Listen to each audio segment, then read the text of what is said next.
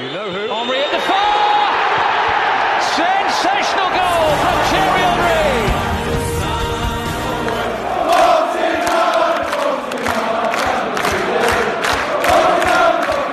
Above all, I am like you. I'm an Arsenal fan.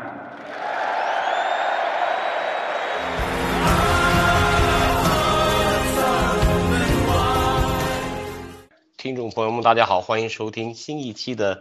两杆老烟枪》，我是严强来配个音。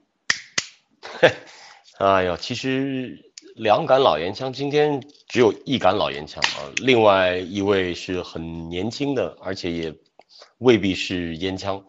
啊。我们本周非常荣幸啊，邀请到了嗯，来自于上海上港的足球教练啊，更重要的是呢，他也是一位阿森纳的球迷，蔡慧强，蔡指导。来，蔡指导给我们听众朋友们打个招呼吧。Hello，Hello，大家好，严总你好。嘿嘿，我们上次见面还是在苏州，哎，这一晃眼就快啊、大半年了也。差不多。嗯，然后哎，说说你最段最近这段时间是怎样啊？都一直待在上海吗？对，因为这段时间比较特殊情况嘛，本来有计划去到欧洲学习的，但是都是封闭的，就在上海。那还好，工作基本上都恢复了。好、现在已经开始集训了，对吧？对，正好是因为整个青训基地还是算做的比较严密一点的，呃甚至有的嗯有有的小球员，我们觉得安全起见都没有让他们去啊、呃回到自己的家乡，只有留在基地里面。哦，这看来也是封闭的时间挺长的了啊，估计得三个月了。对，差不多了。等于说，有的球员过年都呃直接不回去了，安全起见嘛。然后整个嗯训练基地管的还是比较严一点，安全第一。嗯哼，嗯哼，而且我看到相关的一些指数啊，各方面的报道，上海的情况好像控制的还不错。呃，那在我们这期节目录制之前呢，其实有两条关于你的个人信息，嗯我觉得我们需要来，嗯，跟大家来分享一下。首先，我觉得可能是好多球迷朋友都比较关心的，说，哎，蔡慧强是不是在阿森纳俱乐部工作过啊？是怎样的一段工作经历？能跟我们说一说吗？呃，没问题。其实，呃，我们当然知道，我和严总上一次在苏州见面的原因，其实就是因为那一位老师的婚礼了。对 对，呃，挺幸运的，到了阿森纳之后，呃，一个也是朋友介绍吧，认识了刘川老师。然后当时在刘川老师的引荐下，有参与过一些我们说呃能够去做一些翻译或者呃 interview day 的一些采访的工作，在阿森纳的科尔尼基地里面。然后到了后面几个赛季，我记得整个阿森纳中国办公室这边也组织了一些呃中国的球迷去到阿森纳进行参观，看了比赛，然后到训练基地里面去感受一下整个阿森纳的训练环境，包括青训，都参与到了这几次的工作里面去的。嗯哼，这应该是非常难得的。但是在这之前呢，我想了解一下，就是你是怎么去英国？当时去英国是念书，然后你也在英国考了这个呃职业教练证，这是怎样的一段经历呢？对我我说的就长一点了，严总，呃，啊，这个我们需要。对这个故事，我觉得首先从喜欢阿森纳开始的话，呃，我觉得能够追到差不多零一赛季，呃，零零零一那一段时间，当时阿森纳是比较强的，而且在上海，因为小时候是在上海生活的，我们的频道里面那一段时间，说周末的足球基本上是以英超为主，而且阿森纳是冠军级别的球队，当然是这种转播率啊非常高，出镜率非常高。就在那个时候，等于对于足球的一个理解比较深层次，让他进到我每个周末里去的，就是这一支球队了。嗯然后之后在读到高中的时候，其实有两个选择。当时因为读的一个 IB 课程，他可以选择去美国或者英国，嗯挺凑巧的。那个时间段，中国足球并不是在一个很好的我们说舆论的环境里面，还是有很多呃奇怪的事情发生的。但是因为自己喜欢，也是因为对于阿森纳的一个喜欢，一直想着，如果我每个周末能够生活在一个离阿森纳球场比较近的地方去看比赛，现场看比赛，嗯啊、觉得现在因为多媒体非常发达了，我们说网络上的资源很多，那个时候主要还是通过电视或者一些即兴节目，甚至像我初中那一年阿森纳的欧冠决赛，我是在广播当中听的，嗯。呃，就是一比二输给巴塞罗那的一场比赛，是记忆非常深刻。嗯哼。呃，种种原因之下吧，然后选择了去英国读书，没有选择去美国，然后读的一个专业呢，也是和阿森纳比较和足球比较相关的，是在拉夫堡读的体育这样一个专业。嗯到了研究生，说实话，去到伦敦读研究生也有一个很大的原因，因为它离阿森纳很近，能够 更近的呃去去能够去参加到每个周末的比赛日当中吧，这是一个想法，呃，也是最后，其实说每一个决定它不会特别大的在一个过程当中有一个有一个节点，就是每一天一个小小的决定，然后汇成了一步步。呃，离英国足球走得更近，离阿森纳走得更近的这一个方式吧。啊，这真是挺有意思的。我觉得这根主线索啊，就是呃，你的喜好和你后来这个从业，包括你的学习，这个都还是有有关联的。这条线索非常清晰，对吧？对，我觉得这是自己感觉，呃，选择职业生涯当中还挺感谢呃家长和身边人的支持。哎，嗯，其实挺少说读大学。嗯，如果不去太多的考虑之后的就业，说实话，我们刚刚选择体育管理的时候，你没有想过回到国内这一个就业环境会像现在，特别是足球这个行业发展的这么好。呃，还是觉得，呃，如果去选择要学的东西的话，选一个自己比较喜欢的，能够每天坚持下来的东西，还会享受在里面的，可能比较重要，就是这种浪漫主义的精神吧。然后，呃，零九年我和严总是第一次见面，我觉得这里可以简短的提一下，严总。哦。呃，您是在上海展览中心，你的进球的发布。没错，没错。所以我们这期节目如果到时候点赞量多一点，是不是可以把那个时候的照片给偷偷的公布出来？哎，那在你手里啊？对，在我手里。我当时还是属于吃肥的状态吧，应该。不不，严总。很潇洒，很潇洒。我记得很清楚，我穿了一件客场球衣，然后应该是有一张您给我在金球上签名的。然后我当时呃很认真的，有一点带一点点小小的气愤，问了你一句话，我说严总，呃为什么你这个封面是利物浦的封面？我肯定是骂编辑，对吧？对啊，你说，然后这本书其实对我影响很大，严总。呃，包括对我对我之后，我觉得足球这个东西，呃，其实到了英国之后，有解说参加过，在商务部这个部门，当时去曼城有正式的去上班，然后最后选择了足球这个教练的行业。我觉得这本书里面其实写到很多挺深度的东西，以一个很旁白的视角，能够把我没经历过的一些足球的故事说出来，让我嗯跑题了跑题了啊，这个虽然虽然我非常享受拉回来。非常 享受被吹捧的这个过程，呃呃呃，我我得说说我是怎么认识蔡慧强的。我真的就是在看这个新视觉的传播比赛当中，我我这么认识你的。而且在那时候呢，川豪也跟我说过啊，说这个小小蔡已经回国了，人特别棒。然后我记得你好像在新视觉当中，不管是跟呃金向凯还是跟谁搭，好像说阿森纳比赛也不少，对吧？嗯。是的，这个之前之前是有过一个基础的，就是网络传闻啊，说这个蔡慧强在温布利说过的阿森纳比赛，阿森纳都夺冠了。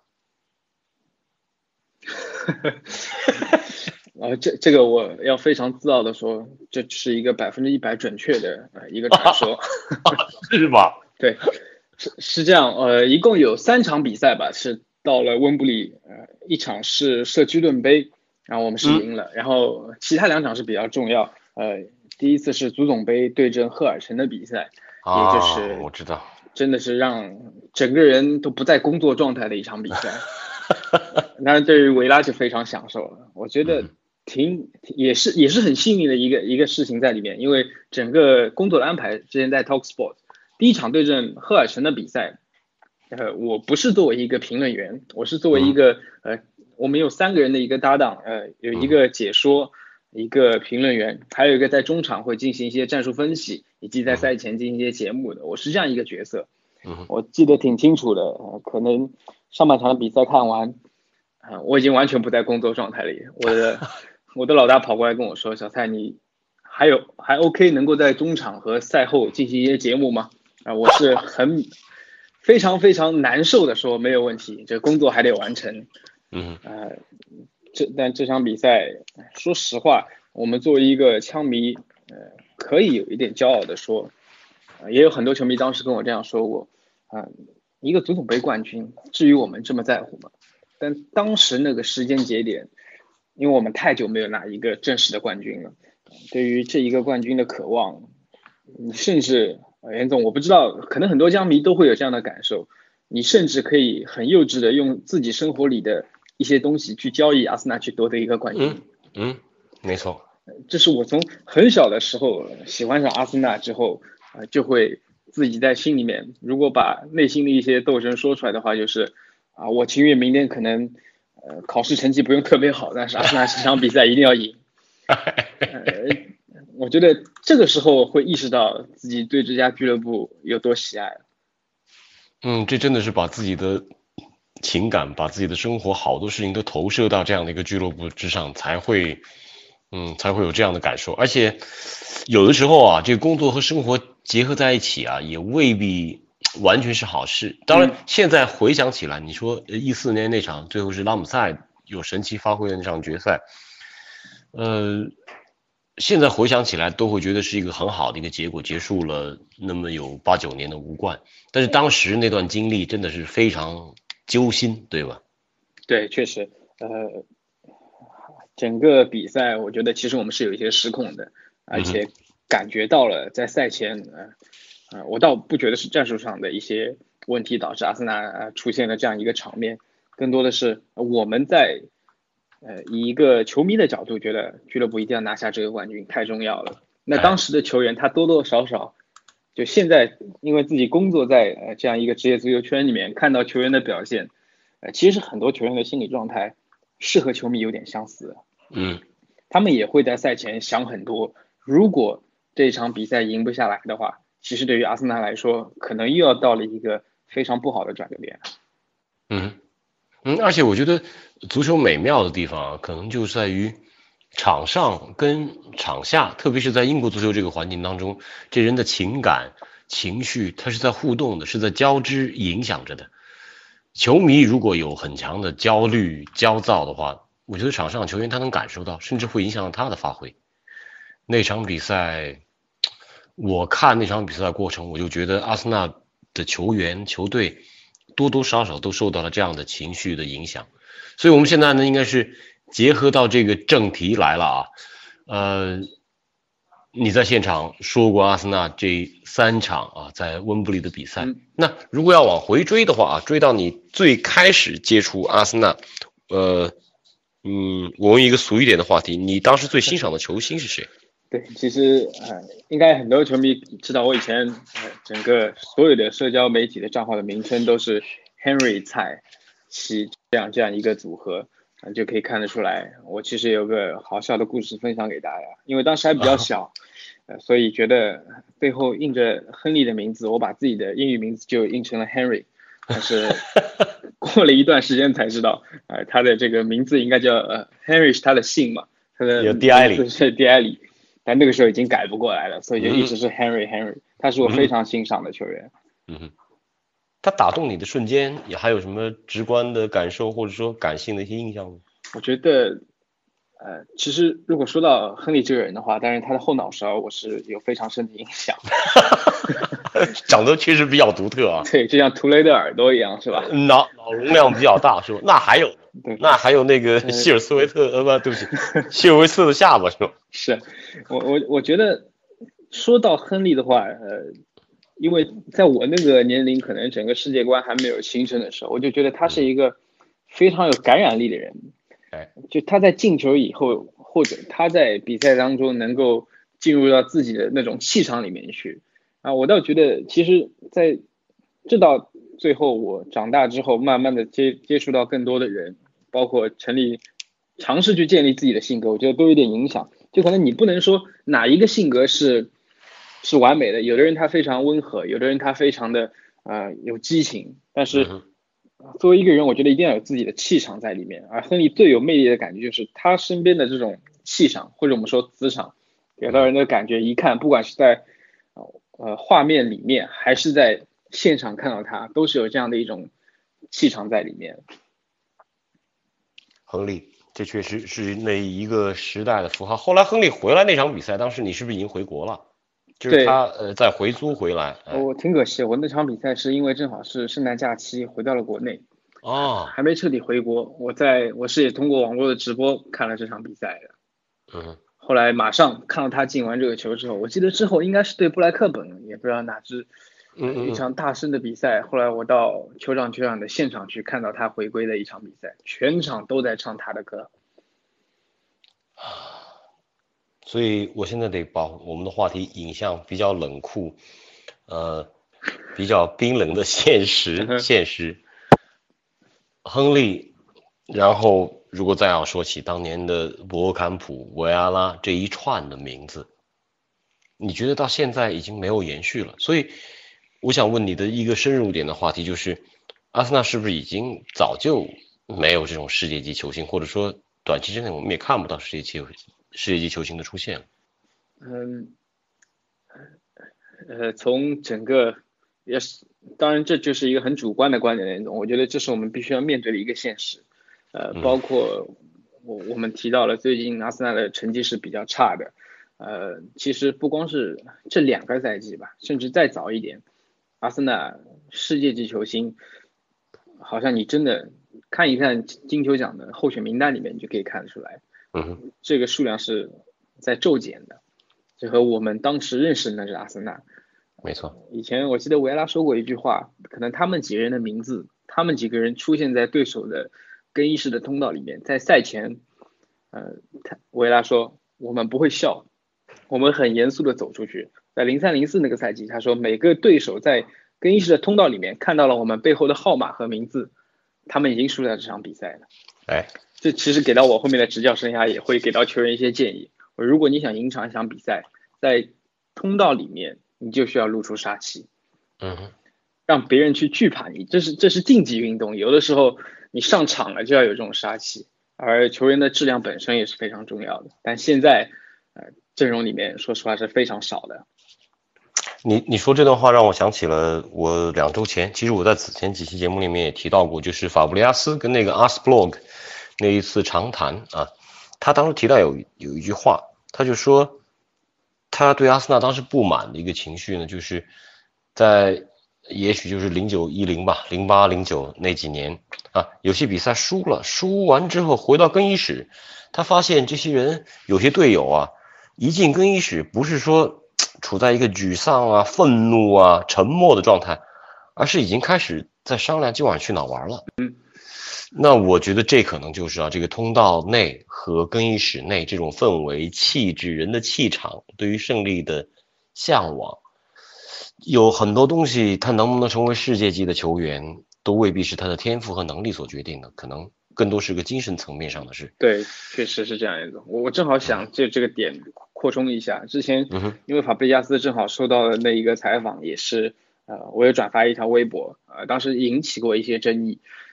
因为对于法布雷加斯这个人，其实我个人来讲的话，我记得非常清楚。呃我们那个年代看阿森纳足球，对于法布雷加斯感情是从他穿着十五号和弗拉米哎穿穿着那个十六号，然后两个人一路走到他作为队长，说他的名字我们记得很清楚，当时纠正一些不是阿森纳球迷的人，他不叫塞斯克 法布雷加斯，他叫弗兰塞斯克法布雷加斯，对吧？就是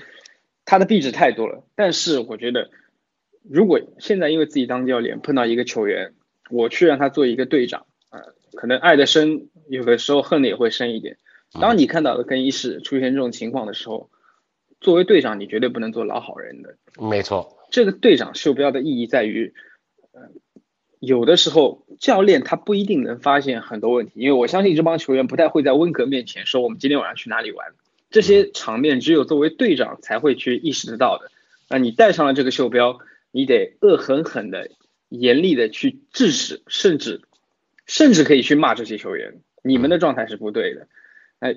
可能每个人的性格也不一样，有的人他尝试着去改变环境，有的人他尝试着去适应环境。但是对于一支球队来说，把坏的气氛给改掉，我觉得这是队长当仁不让的一个义务在里边。嗯，这也是为什么我们觉得一说起伟大的队长，大家脑海里面浮现出来的都是老一点的罗伊基恩啊，包括维埃拉这种不说话的队长啊，甚至包括现在我们能看到的像戈丁这样的球员，这天生就是队长。我觉得，我我我在作为一个阿森纳球迷 YY 的过程当中啊，我从一四年到现在，我每一个窗口我都在痛恨阿森纳为什么就没有谁跟戈丁产生一点绯闻。我觉得这种气质太需要了，对于一个过于文弱而而纯依赖于才华的一个更衣室，你需要有点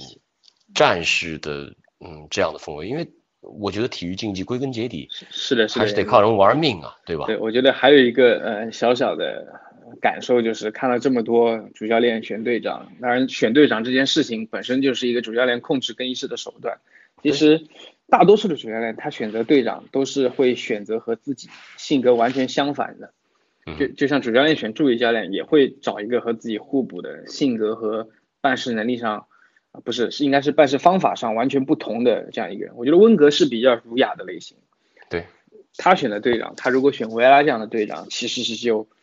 非常的能够去带动整支球队。法布利亚斯可能还是一个比较，也也是比较偏向温格那个性格的类型吧。是，当然呢，那个披萨饼是他扔出去的，是吧？那是在年少轻狂的时候还保持了这样的冲动。总总结一下，就是法布利亚斯，我完全可以理解一个球员。确实，俱乐部在那段时间，从客观的角度来说，我们每个球迷也可以感受得到，做了一些决定，因为球场的问题吧，啊，没有显示出来啊足够的雄心和野心，啊，这是一个球员他的职业生涯很短，我是完全可以理解他这样的呃一个一个想法在里边，但是如何去处理这件事情，我觉得他完全可以做得更好一些的。没错，那话题转到现在，此时此刻这支球队当中，你觉得？谁是让你比较看好，或者说你觉得谁能够真正在更衣室当中扮演，不再是独善其身，可能扮演一个更积极的一个，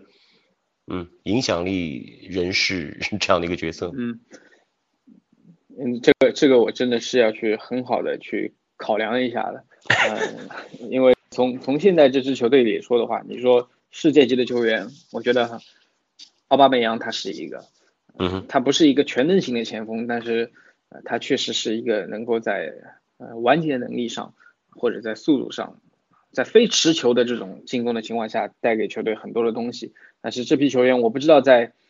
性格上没有很近距离的去接触过。之前对于扎卡的期望是挺高的，因为他其实给人的一种感觉，包括在瑞士国家队的时候，给人那种感觉是他有这种领袖气息在里面。呃，但是很可惜，这一个赛季让我们看到了他其实，在球队承受压力、自己承受压力的情况下，没有啊，没有我们说咬牙坚持过来。嗯。之后的话，说实话，现在的球队里面，我还真的不是特别知道。呃，因为当队长，他必须在球上面也要有足够的说服力。没错。球技上面，像也是很重要的一个考评，然后再是在整个球场上更衣室里面发挥的作用。所以我挺期待，如果要说一个名字挺期待的话，我挺期待莱诺能够去站出来的。嗯哼，嗯哼，莱诺，嗯，莱诺经常会被人忽视，但是呢，这样一个德国人，他的那种冷静啊，和他的 那种冷峻吧，我觉得还还真是啊，这个球队当中具备这样特质特质的人不是特别多。对，然后严总，我觉得下个赛季你要说真的转会市场上。做一些操作的话，呃，可能现在十一个人首发里面比较稳妥的，能够一定出现在阿森纳的首发名单里面的，就是莱诺了。那所以我想问问你啊，因为这个赛季不管是埃梅里还是阿尔特塔都用了不少年轻人，这个甚至二十岁以下年轻人都用了有一大茬，这里头你会比较看好谁？像好多呃，在微博上已经有网友在问。问你啊，就是对马丁内利啊这样的呃年轻球员怎么看？那那当然还有萨卡啊等等这一票人当中，你现在比较欣赏谁？对，我觉得从技术的全面性的角度来讲的话，我是非常欣赏萨卡的，呃，包括他在持球的时候能做的事情。更重要的是，我记得对阵曼联那场比赛，呃，他在无球的情况下做的事情是让我非常非常惊讶的。嗯，他这样的球员，我们有的时候一个。教练去评判一个球员的时候，不一定是看他在打一般性的球队，而是他在打强队的时候，有没有他的技术动作和选择会因为对手的变化而产生变化？就这不是说针对性战术上的变化，更多的是个人的选择。有的时候我在面对排名中下游球队的时候，我可以一过二，我可以有足够的信心去做出来的事情。我在面对排名前六的球队的时候，能不能做出来？啊，我看到现在为止，啊，萨卡他是能够去这么做的，而且他是有能力这么去做的。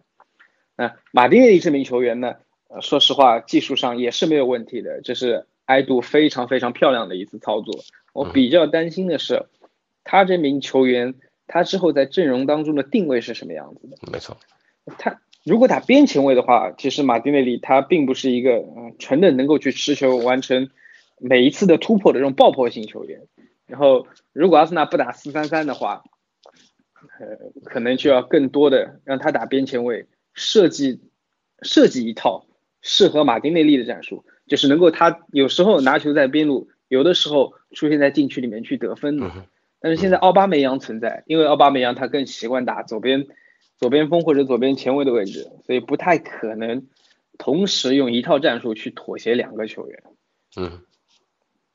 好的啊，我刚才前面有一个话题啊，我可能呃快速略过了，还请蔡指导再给我们分析一下，就是回到扎卡啊，因为我觉得这一个赛季有好多。牵动球迷情绪的事件，可能都跟扎卡这个个体相关。不管是这个搭扎卡的队长袖标啊，包括扎卡，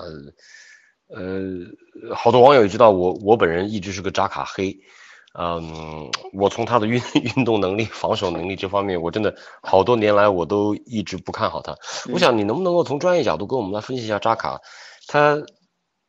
你对他的能力判断到底是怎样？此前你有过对他在瑞士国家队的一些分析啊？对，呃，是是这样的，严总，我觉得首先从扎卡的这一件事情当中，我是很震惊的。呃，那从侧面可以扯得稍微远一点。第一点，我觉得也是必须要说的一个前提，就是在整个过程当中，我也是作为一个，当我评判阿森纳的时候，我只能作为一个球迷的角度，因为我得不到内部的信息。呃，对，通过新闻，呃，我猜测或者我的一个主观的感觉是。艾米丽没有去给到扎卡足够的支持，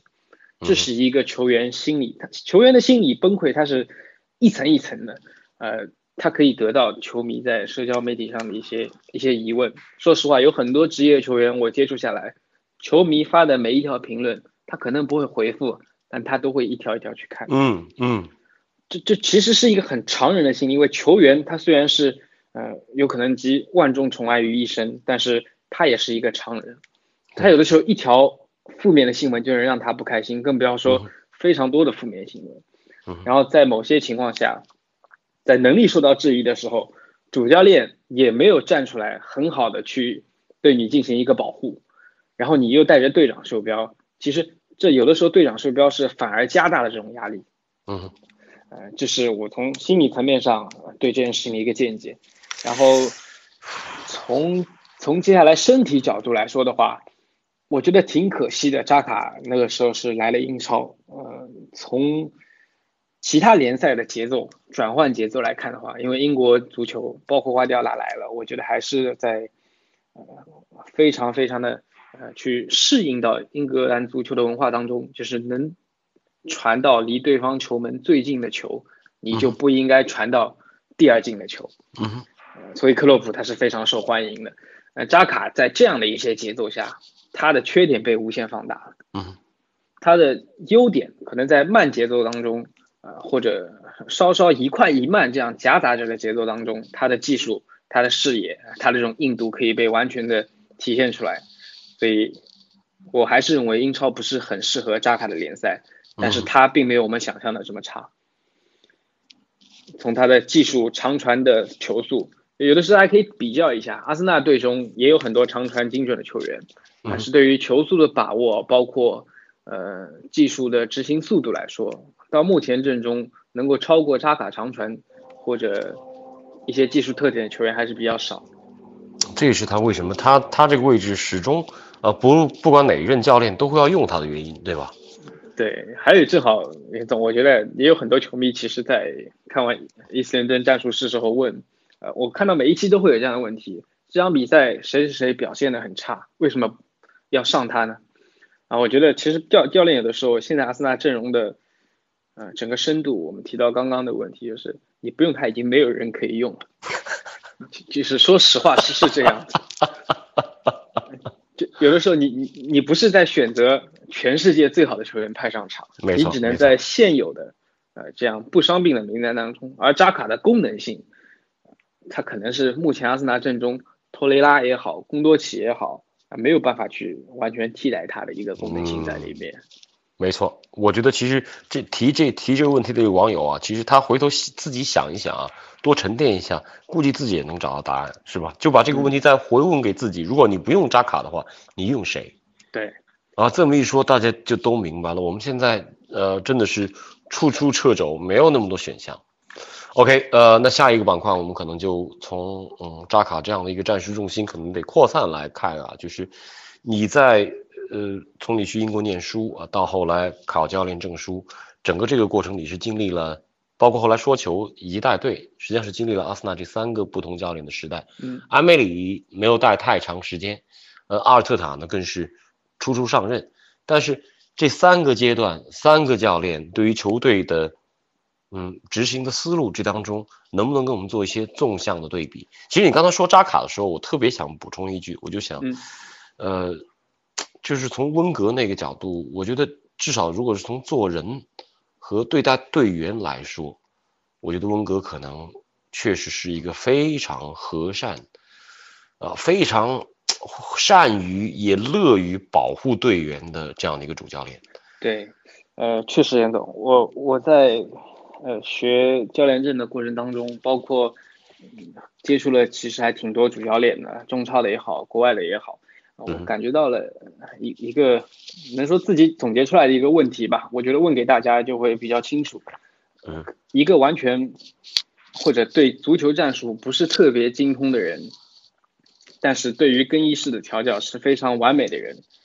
对于人际关系的处理，他可能带着球队，带着一支球队走到非常高的地步。但是一个对于人际关系，在足球这这是人和人之间打交道的一项运动，如果他控制不了更衣室，纵使他有再多的战术体系、精准的施策，他都没有办法在最后把这支球队带到非常高的高度上去。我已经开始对号入座了。这个这个事情我我觉得会引起一点误会。我是主要正好是在最近也看到了一个呃穆里尼奥的他到一个大学去写的一个论文，他总结了当时呃在切尔西后来第二次去切尔西下课的那个问题。他说的一句话我觉得挺有意思的，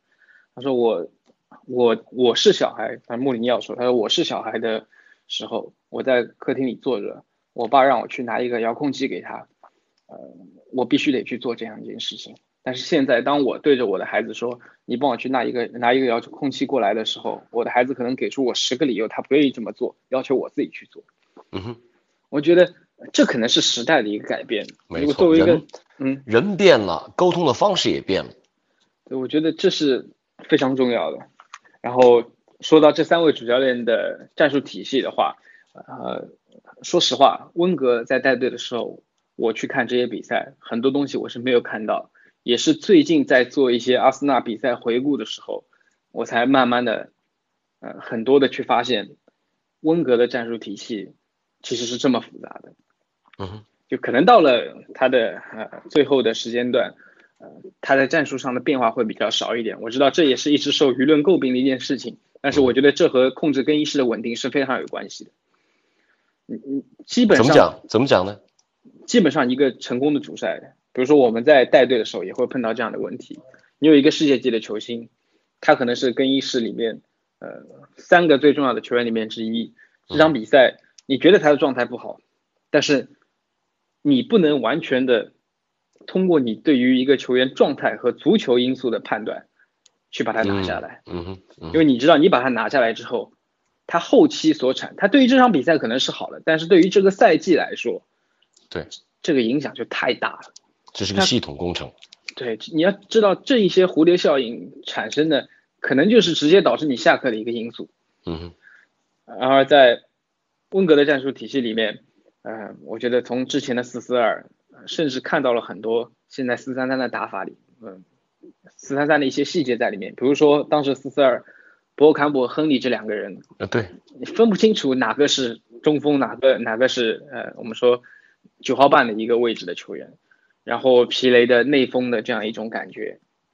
再加上呃整个边后卫助攻的幅度，特别是阿什里科尔在阿森纳的时候，没错，呃，当时其实我们现在说的四三三到后面，瓜迪奥拉现在有三个人留在后面，他把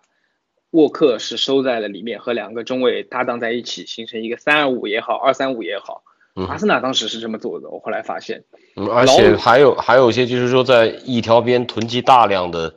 兵力来打透你这一条边，然后迅速的转移，是吧？那时候我觉得皮雷最好的时候就是这样啊。是，完全左倾。对，劳伦就是他可能就像现在沃克一样。嗯哼。但我们不能说是谁模仿谁，但是啊，温格确实有很多战术在里面，包括异曲同工啊。对。他之间球员的轮换，呃，像几个中场，特别是我之前做的一期，呃，是纳斯里刚来到阿森纳的那一个赛季，我看到纳斯里来到球队之后，德尼尔森赛季初的状态很好，这几个中场我感觉就完全没有固定的位置，嗯，完全是两个后腰有可能站的比你两个边前卫还要高，这样的进攻的流畅度，其实是很难去把控的，作为一个教练来说，但他设计出来了。这是很高超的一个地方，然后我们说到第二个埃梅里的话，其实对于埃梅里的战术打法，我是主观的认为他在他在评估了阿森纳球员在当时英超的呃整个我们说整个排名当中球员的实力的情况，在当时的英超来说，可能并不是稳稳的能够坐进前四，嗯，所以他就在追求一种快。在快节奏当中，能够去避免掉一些球队的弱点，然后把自己球队擅长的东西完全的打出来。呃，我是觉得他是这样的一种中心思想。呃，但是第一个赛季其实打得非常不错，我觉得大家不能去否定埃梅里在战术上给到球队带来的呃第一个赛季的一个变化。只是这一个赛季来说的话，我们刚刚说到，我觉得阿梅里，我始终不认为他输在。阵型或者战术上，我觉得他就是输在更衣输在更衣室上。对我特别认同你这一点，就是呃，我们如果说考虑一支球队整体的战战斗力啊，其实它有些因素是这个怎么说叫做 tangible 和 intangible 是吧？是呃可控可估量的和一些难以可难以控制难以量化的。那那我觉得更衣室这个因素就是一个完全难以量化。嗯，因为牵涉到太多人际关系，牵涉到太多人的情绪，以及人的情绪对于周边情绪的影响。但是呢，一个情商很高啊，他呃，可能对于战术细节，他不至于不见得把握的那么细腻的人。我觉得其实老爵爷后期也是这样，他不至于把的特别细腻，但是他大面上掌控能力非常好，尤其对于人的控制到位的话，他同样是可以取得很好的成绩。啊，这个倒还真是如此，所以。阿尔特塔怎么样？嗯，阿尔特塔，对，呃，我觉得就是当时我作为一个年轻的教练，我在一八年的时候是呃第一次完全脱离其他教练的情况下，作为一个主教练出现在一支球队里面。哎，所以一个当然我我们不能和阿尔特塔去进行一个呃相提并论，但里面一种共通点，人总归是通过主观的角度去寻找和自己相似的一些物体，然后进行评判。呃，阿尔特塔，我当时非常担心的一点是，他在瓜迪奥拉的体系下，呃，有了这么一批出色的球员。因为曼城的实力，他说第二，基本上英超是没人敢说第一的，所以他们可以做很多，能够去追求自己足球哲学的事情，哪怕是在英超里面。担心的就是阿尔特塔到阿森纳来，他会不会用教曼城的方法来教阿森纳？这件事情是一直之前非常担心的。我们也要像。阿梅里后期一样，球门球，其实，在欧洲它有个概念，球门球，如果你是过多的打长传球的话，有很多呃所谓 play football 的教练，他们会呃可能对你的印象分就直接下滑了。就像瓜迪奥拉，他每次在评判，应该这个赛季吧，布莱顿的时候，呃，上个赛季布莱顿的时候，他们会说啊，这支球队不停的在由后向前。打一些进攻，但是碰到伯恩利的时候，瓜迪奥拉就会基本上用简单的两句话就结束了对于对方的一个评论。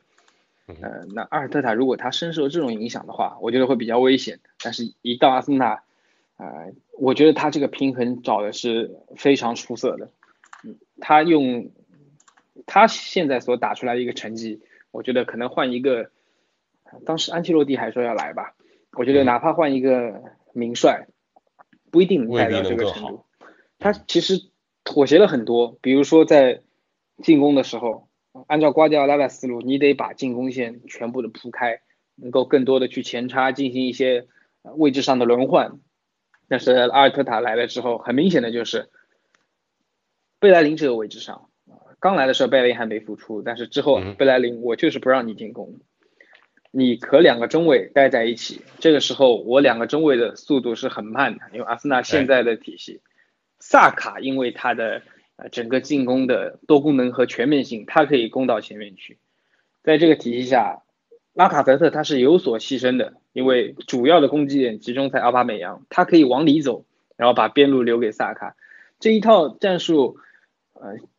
也能够让人觉得现有的阿森纳的阵容情况下，好像没有办法再找出一个、呃更加有效对更有效，能够去呃妥协一些自己的足球哲学，然后用针对性去掩盖自己球员本身一些不足的战术体系在里面。哇，你这么一梳理，还真是让我们清晰很多啊。对于阿尔特塔的呃想法，而且他对于精神属性，他对于更衣室的纪律，我感觉也是一个比较强调的一个主教练，是吧？我看他上任头一个月，他在各种访谈当中说的最多的是 energy 这个词。我想他可能也意识到了，就是阿森纳这个更衣室的 energy 可能不太对啊，这种负能量或许太多。嗯，对，我觉得呃，这是阿尔特塔也是作为一个主教练比较聪明的地方。嗯、如果他想要去树立自己的一个呃自己的一种风格的话，在他所执教的第一支正式的球队，他作为主教练的第一支球队的时候，他现在所说的每一句话，树立的每一个风格，不只是影响到他在这支球队的主教练生涯，哎哎可以影响他一辈子的主教练生涯。嗯别人是如何来看他啊，嗯如何来评价他的执教能力和他的足球哲学。OK，咱们可以适度挖挖一下了。这个呃，虽然在疫情期间，我们对于所有的这个转会窗啊和未来要买人，特别是考虑到阿森纳现在的嗯这种财力，呃，呃也不敢做太 太多的想象，但啊，这个话题就摆在这儿。如果你是阿尔特塔，按照现在俱乐部和球队这样的发展的态势的话，你会考虑在未来的转会窗，在哪些位置上进行更换或者补强呢？嗯，那除了门将位置，我好像都有挺多选择的。但是有一个前提，你没钱。对，所以接下来我觉得这一波操作，呃，是非常重要的。呃，从首先我先觉得清洗是第一步，清洗是非常重要的事情。呃，有些时候该果断一些，呃，能够把一些阿阿尔特塔觉得不用太多重用的球员，或者没有太多未来的球员，就清洗这一步很艰难，但是也是非常重要的。比如，我觉得，呃，从整个位置上来说的话，呃，前腰球员这是可以去考虑的一个点，呃倒不是说呃其他，我们只探讨足球因素。嗯呃，在现在这个体系下，阿森纳他没有能力把对方按在地上打，完全享受在对方三十米区域里的进攻乐趣。嗯，而前腰球员，我认为，呃，他应该是去到一支能够不停的压住对方在三十米区域里面，任由他做文章的，能够去穿针引线的。他的传球技术绝对是，绝对是没有办法去质疑的一件事情。嗯但是在一支节奏非常快的球队里面，或者说，除非像当年的皇马，节奏非常快，但是呢，你旁边的攻击手已经足够强大到能够在高节奏情况下做出的技术动作和慢节奏情况下技术动作是一样的。嗯这是这是一点，然后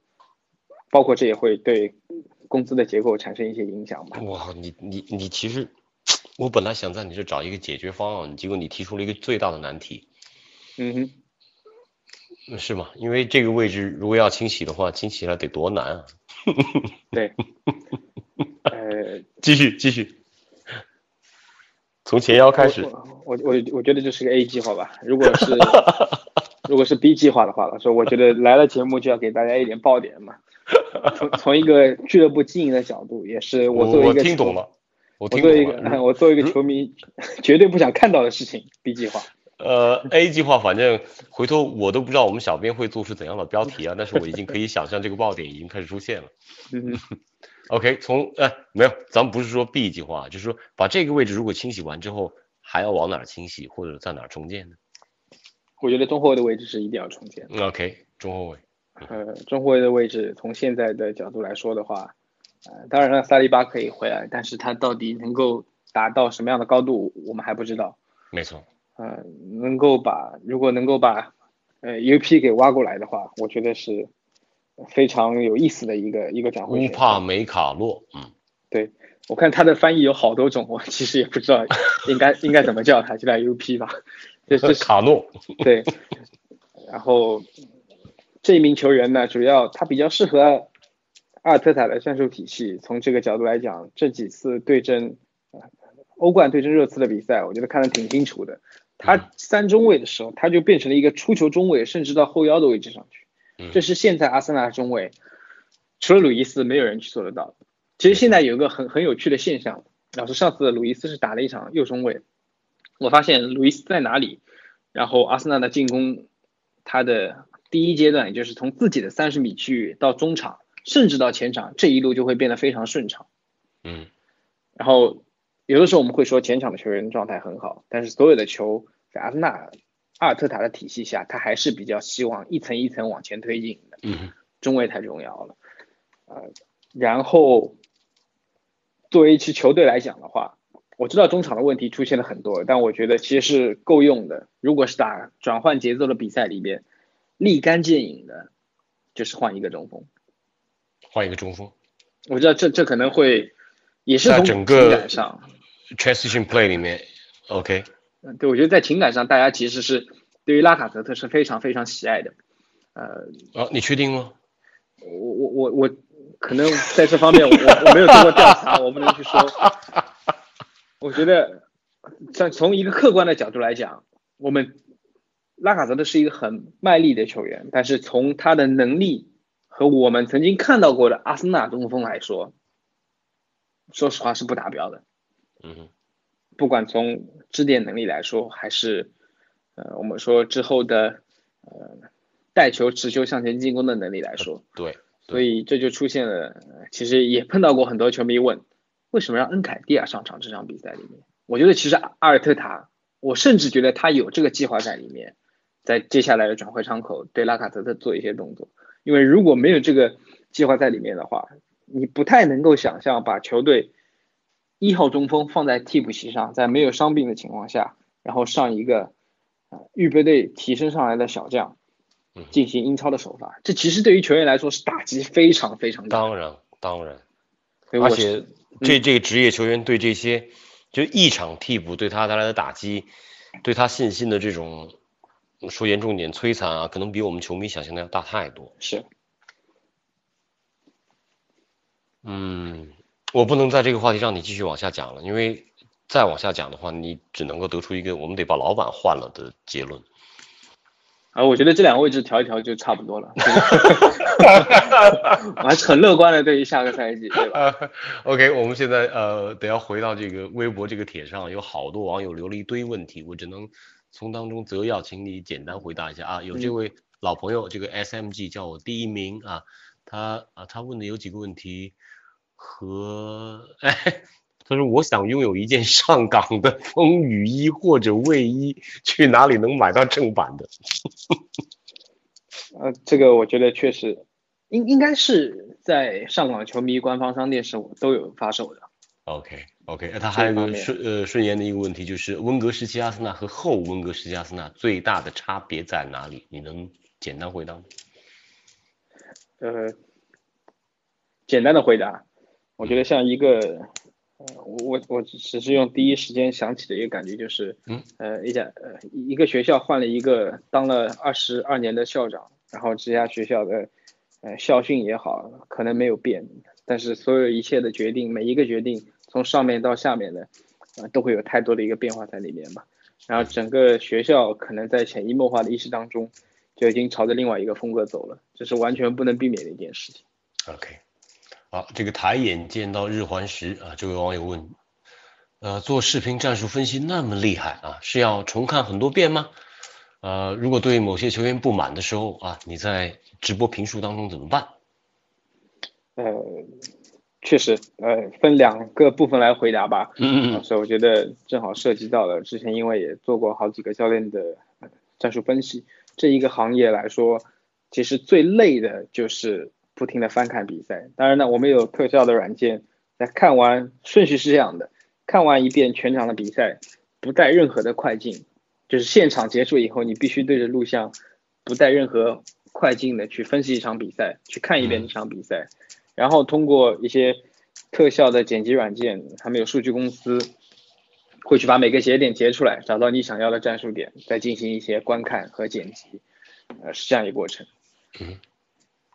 对很有意思某些对某些球员不满的时候怎么办？你说在解说的时候，我觉得这个我不知道他这他这这他这问题是是当教练，或你或者你两重身份都跟我们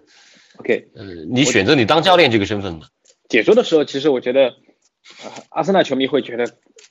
呃、印象深一点。之前看呃新英体育的直播的话，我对于阿森纳球员还是呃有有自己观点不同意的地方会直接说出来。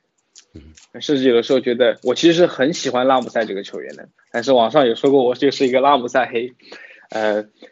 因为在处理球、持球的技术方面，我觉得拉姆塞长进，长进了以后，他就可能成为世界上一流的，能够一直进金球奖名单候选名单的球员。比如这些事情会直接说出来，嗯而自己在做主教练的时候，我觉得这就是完全不同的一个场景了。啊，就像穆里尼奥之前讲的，以前的球员你可以在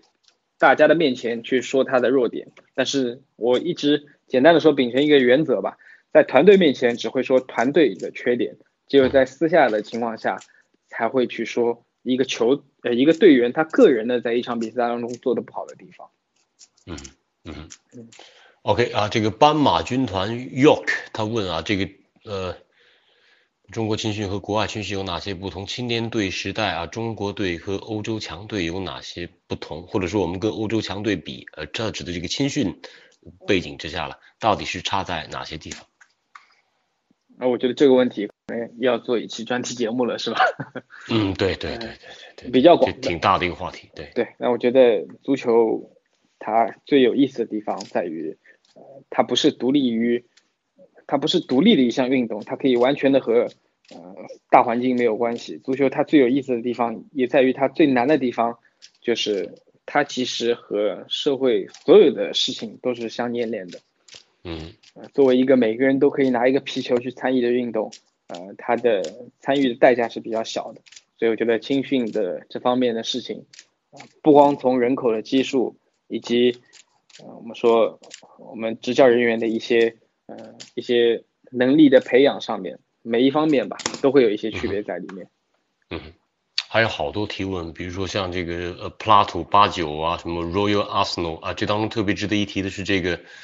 啊 Us 愤怒的 Fury 书啊，说看来我当初跟严总的提议奏效了啊，因为当时就是这位朋友啊跟我建议说一定要跟蔡指导聊一期啊，还有这位龙丽啊说蔡导写的解球非常棒，哎，这没嗯这没得说啊，这书我有啊，这还是蔡老师 亲手在苏州送给我的啊。谢谢谢谢。呃，呃呃，最终最后一个提问吧，我觉得这个话题我觉得不能够跳过去，哎，真的嗯值得一说，是一位，嗯呃呃，对，Friday 是星期五，他问他说伊斯林顿战术史的粉丝，呃，他请问现在我场在零零后年轻一辈还有球迷吗？好扎好扎心啊，这个问题。这这其实和我来说可能有一些代沟了，但是我很自豪的说，我带的第一支梯队啊，就是零一年的梯队，那是很标准的一个零零后了啊。据我所知，二十三个球员里面还是有三个阿森纳球迷的。哇，这比例已经很高了，对是你发展的呀，是你的下线嘛？那么这是我接接队的第一天，这 或者接队之前我就知道他们其实是 阿森纳的球迷，所以这个大家还是可以放心的。哎，好，所以在这儿呢，我们顺顺便要再强调一下，大家得多关注伊斯林顿战术史啊。蔡指导确实用了很多时间和心力在这方面，跟他当时撰写《解球》那本书一样啊，都会用很专业的方式来嗯，进行足球相关的战术分析啊，做一些视频类比较直观的一些呈现啊，大家在微博和微信公众号上应该都可以搜到。还有好多问题，我在这我觉得咱们已经聊了一个小时了，真的不能再耽误你更多时间了。呃，接下来接下来还是会要在呃基地里面窝着吗？什么时候开始比赛呢？还没谱。对，现在都没有收到任何的消息。那你平时回呃市区内？都没问题吗？这些？对，这是没有问题的，因为呃进基地整个流程还是比较比较严密的，呃，什么随身码、身份证啊，然后 全身消毒什么都会有。那行，那行，非常非常感谢蔡导和我们做的这一期长篇的连线啊，确实提供了很多非常有趣的专业化的内容啊，也在这儿呢，祝你在上海保持身体健康、身心健康，好好带出这支球队。谢谢谢谢严总，下次有机会再来参加。对，希望我们有机会能够一块儿啊看一场阿森纳不是那么糟糕的球。好，这个要求有点太高是吧？没问题，下赛季。下赛季，下赛季。好好，谢谢谢谢谢谢蔡国强，谢谢严总，拜拜。OK，拜拜，保重。